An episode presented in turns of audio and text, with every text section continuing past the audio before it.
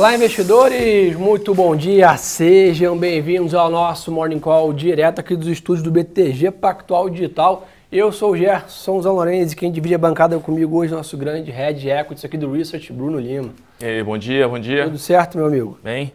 Bem, palavra forte, né? Mas vamos lá, turma. Gostaríamos de ter melhores notícias, mas basicamente o mercado começa a semana praticamente copiando e colando o pregão de sexta. Né? É. Então, um dia de forte aversão a risco no mercado internacional, os índices nos Estados Unidos caindo próximo de 1,5%. Na Europa, sente mais, tá? o estoque 600, aí, que são as 600 maiores ações do continente europeu, chegaram a cair 2%, a maior queda dos últimos dois anos no único dia. Né? Então, ou seja, praticamente igualando aí o ritmo, o dia aí de grandes quedas da pandemia. Então, o mercado realmente sentindo bastante.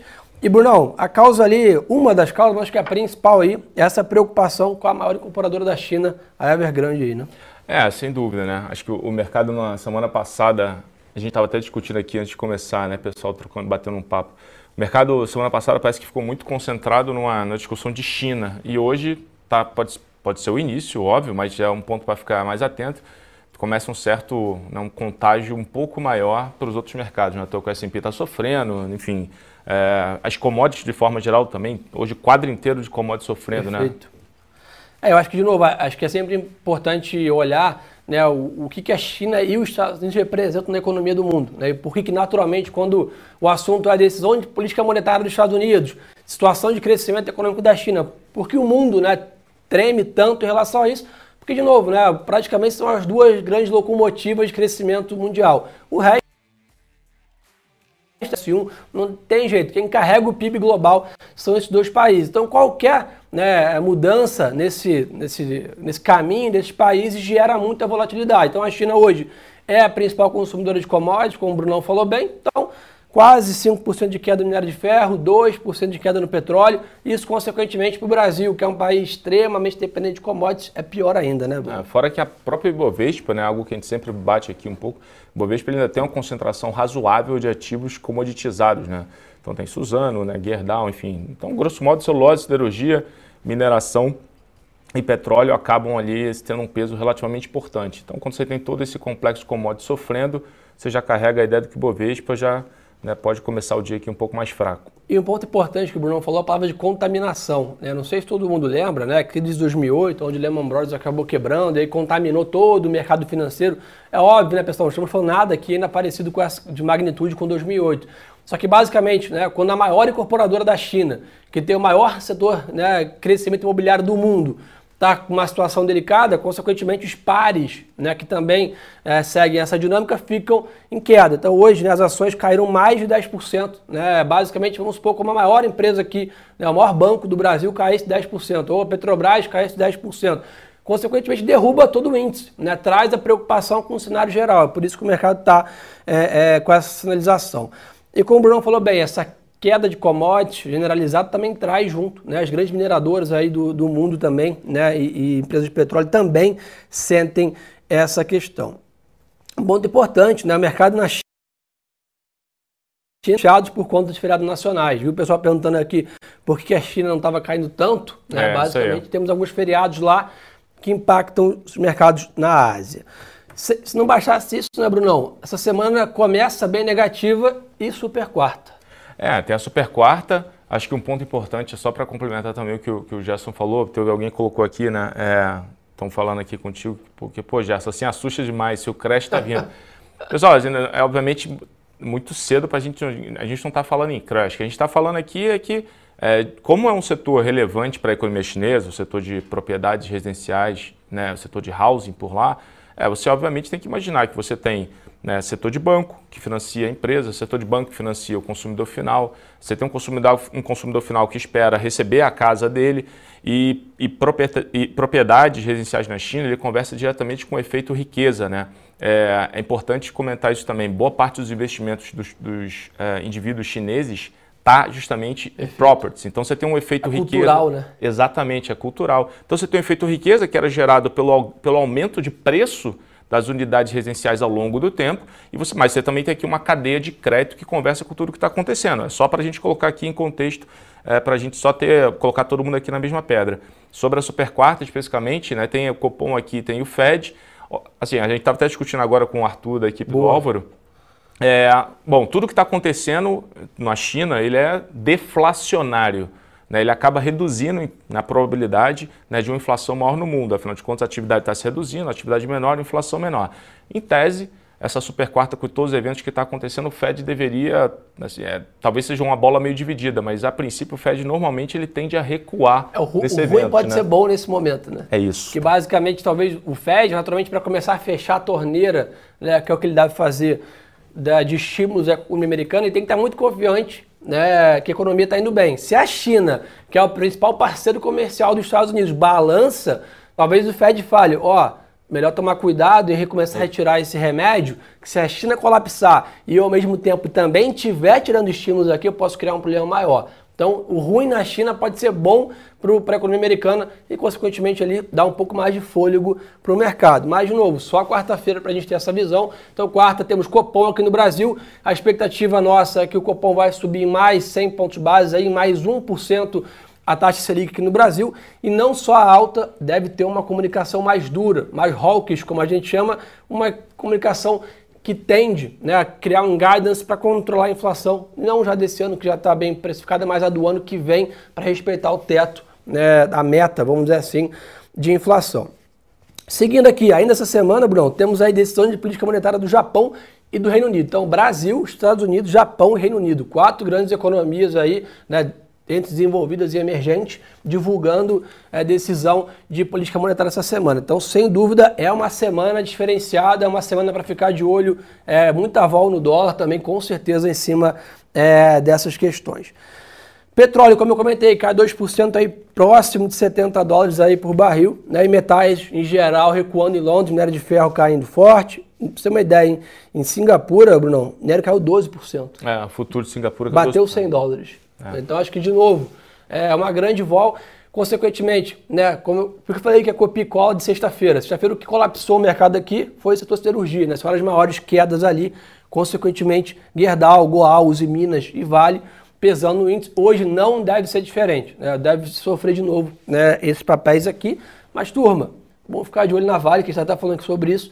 Vai pagar mais de R$ reais de dividendo aí, data com essa semana. O papel pode ficar interessante nesses preços aí, bem baratos. É o que eu estava falando aqui, perdão, falando um pouco antes, né? Que no, pré, no pré-mercado lá fora, a Vale, obviamente, ela está sofrendo mais, está caindo uns 4,60%, 4% ADR. Mas é engra, engraçado não, né? Mas assim, é, o mercado ele começa a fazer já um pouco de distinção. Então a, a Gerdau está caindo 2,5 ADR. A Petro estava caindo, quando a gente veio aqui para o papo, próximo a 1, 1,5. É, apesar do petróleo hoje estar tá um pouquinho pior, mas o nível de preço do petróleo é muito alto. Então, assim, o mercado, de certa forma, ele começa a fazer Sim. um pouco mais de distinção dos ativos de commodities, né? Não, a gente até viu esse final de semana, estava lendo umas matérias sobre, né? O PI da Bolsa está no low histórico. É. Então, assim, é aquela história, vai caindo, mas chega uma hora que até quem tem não quer vender mais nesse preço. Né? E aí começa a, a, você ver que as quedas começam a ficar menores e alguns setores começam a ficar, tá bom, aqui já deu, né? Vamos dizer assim, em relação a preço. Porque, de novo, se a gente olhar fundamentos da Bolsa, a Bolsa nunca teve tão barata. Até na época da crise, da pandemia, a Bolsa estava mais cara do que está agora, porque os lucros projetados estão maiores do que na época da pandemia. Então, o preço, o lucro, aquela relação de Bolsa é, é, é, fica bem mais atrativo, é, vamos dizer assim.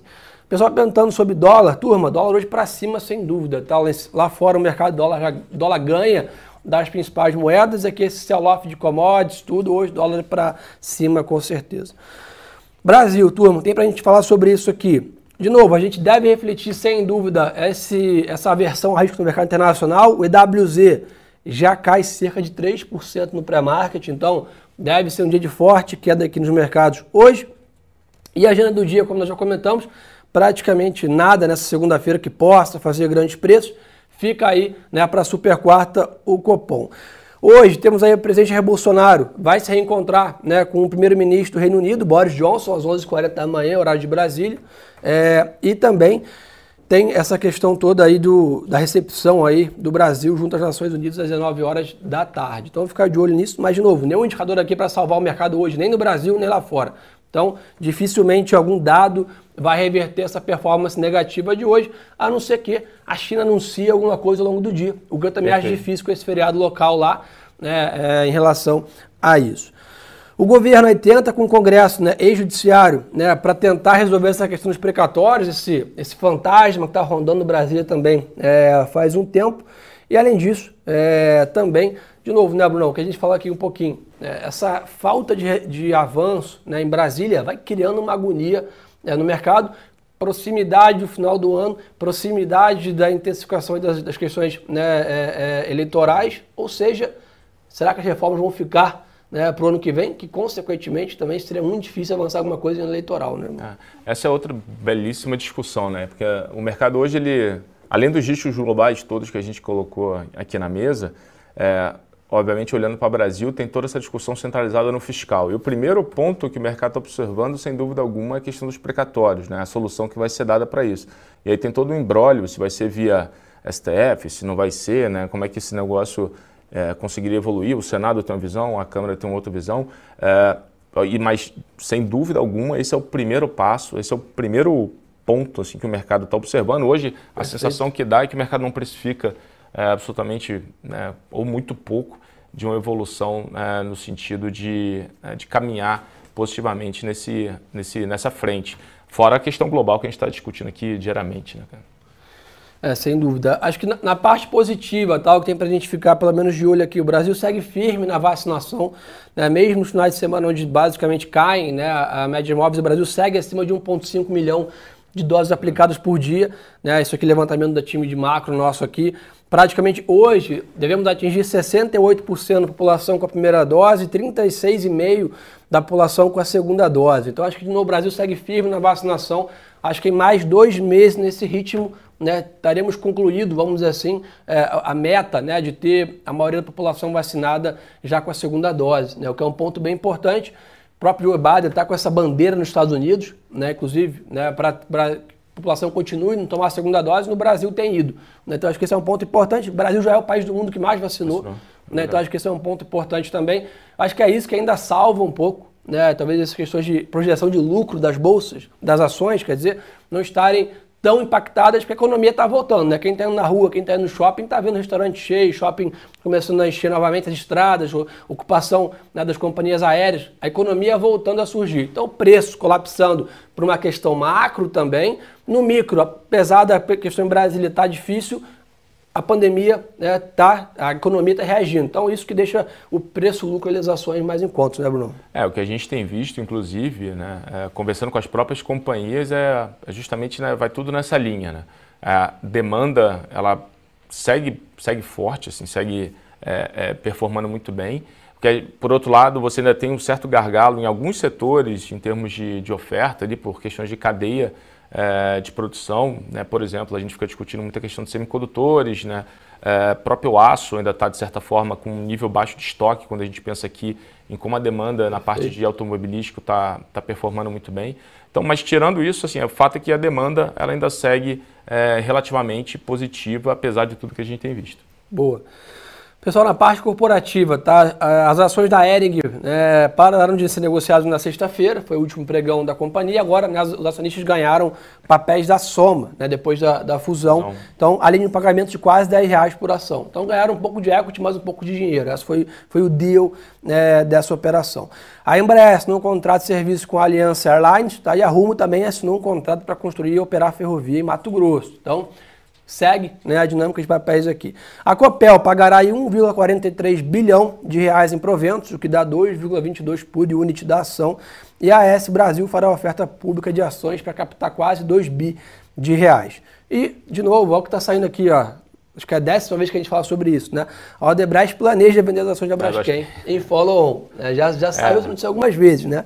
É, essa, essa, acho que assim, óbvio, tem algumas discussões em relação especificamente a Braskem. É, o mercado ficava sempre na dúvida, seria via é, follow-on, direto em bolsa, se seria uma venda para o estratégico. Follow-on é, acaba não sendo talvez uma decisão né, ou a alternativa que o mercado gostaria, porque nesse caso você não tem um prêmio, é, você não tem prêmio de controle para ser capturado pelos minoritários, é, mas de qualquer jeito acaba, enfim, é, provendo aí uma liquidez adicional para quem quer entrar num case que apesar de ter andado muito bem, é, segue muito positivo a nossa opinião, os spreads né, de petroquímicos lá fora performando muito bem, porque a demanda é, para o setor ela segue, segue pujante. Só chamar atenção para Rumo, é, que o Gerson também comentou, um fato muito positivo porque vai justamente em linha com um dos maiores é, investimentos de expansão que a companhia está olhando, que é, que é Lucas do Rio Verde. Né?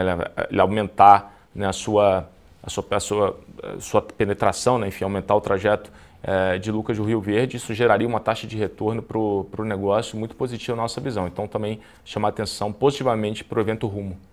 Boa, pessoal falou dois pontos importantes. Primeiro, o Henrique perguntou e a confiança do estrangeiro como está.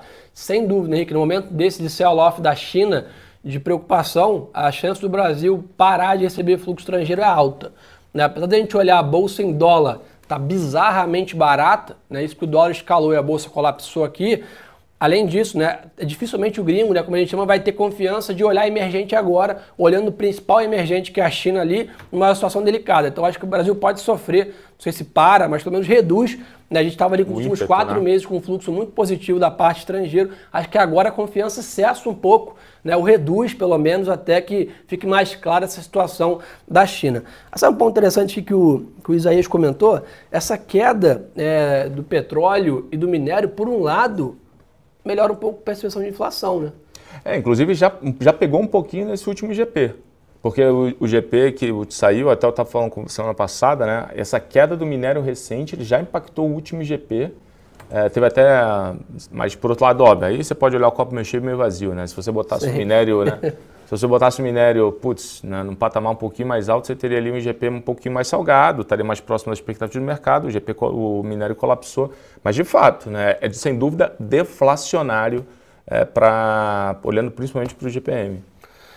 Boa, perfeito. Vê mais o pessoal está querendo saber aqui. O pessoal pergunta bastante sobre a Petro. A gente até comentou rapidinho sobre isso, né, Bruno?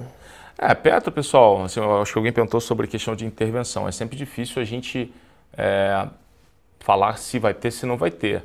É, por outro lado, acho que saiu até uma notícia no final de semana, se não estou enganado, acho que foi no, enfim, foi num veículo de mídia, agora não vou lembrar o nome, é, comentando que o, os caminhoneiros né, teriam uma agenda junto a, ao Senado, estão é, colocando mais pressão é, para discutir dois pontos. Um, a política de preço de combustível uhum. e a segunda, a questão do frete mínimo. Então, acho que, é, assim, no, no limite, pessoal, é, é, dado o sell-off da Bolsa, você tem tantas outras oportunidades de investimento, talvez, né? Então, a discussão sempre que fica é se você quer ter uma, né, investir em alguma coisa que você possa ter um risco adicional ligado ao controle, né, controle é, é ao controlador, que vai tirar ali um pouco do teu, né, um pouco do teu, vai, vai trazer mais risco para o teu, teu investimento, né? A gente sempre fala aqui, né, faz o teste do, o teste do sono, né? Então, você investiu, tá, por alguma razão você está dormindo muito mal com aquele investimento, diminui ou parte para outra. Mas o fato é que depois do sell-off na bolsa, tem algumas outras oportunidades bem interessantes. Sempre vale a pena discutir esse custo de oportunidade. Boa, show de bola. Então, acho que, turma, por hoje é só importante só uma coisa aqui. Turma, várias perguntas aqui que vocês mandaram, principalmente a parte de equities também. A gente acabou não conseguindo responder aqui a tempo, mas está lá no nosso Instagram, aqui, arroba Gerson e arroba Bruno limações. Então segue a gente aqui, compartilha com um colega esse nosso encontro aqui, manda um Morning Call para todo mundo. Você já faz parte do maior Morning Call do Brasil, 3 mil pessoas online com a gente aí, obrigado pela confiança de todos. A gente se empenha ainda mais nesse momento difícil que o mercado está passando, né? seja macroeconômico ou microeconômico, ou os dois, que é o que está acontecendo agora, que uma tempestade perfeita para os ativos aqui no Brasil, em trazer, né, Bruno, informação de qualidade, curadoria, calma para vocês nesse momento, para que vocês comecem o dia bem informado e façam bons negócios. E é um ponto importante para quem quer diversificar lá fora, pessoal, quem quer investir nos Estados Unidos, por exemplo, tá, talvez um, um tapering não tão agressivo, dá uma olhada na nossa carteira de BDRs. Pô, lembrando. Inclusive tem a carteira de BDRs na forma automática, né? Você adere a carteira uma única vez e automaticamente é feito seu rebalanceamento. Então, carteira de BDRs da turma lá do Research, Bernardo, show de bola. Entra lá, BTG Pactual Digital, barra análises, carteira de BDRs e investe lá fora em grandes empresas internacionais. Então, uma dica boa para vocês aí. Brunão, obrigado pela parceria de Obrigado, sempre. gente. Turma, Valeu. contem com a gente aqui. Amanhã cedinho estamos de volta. E lembre-se que o melhor ativo é sempre a boa informação.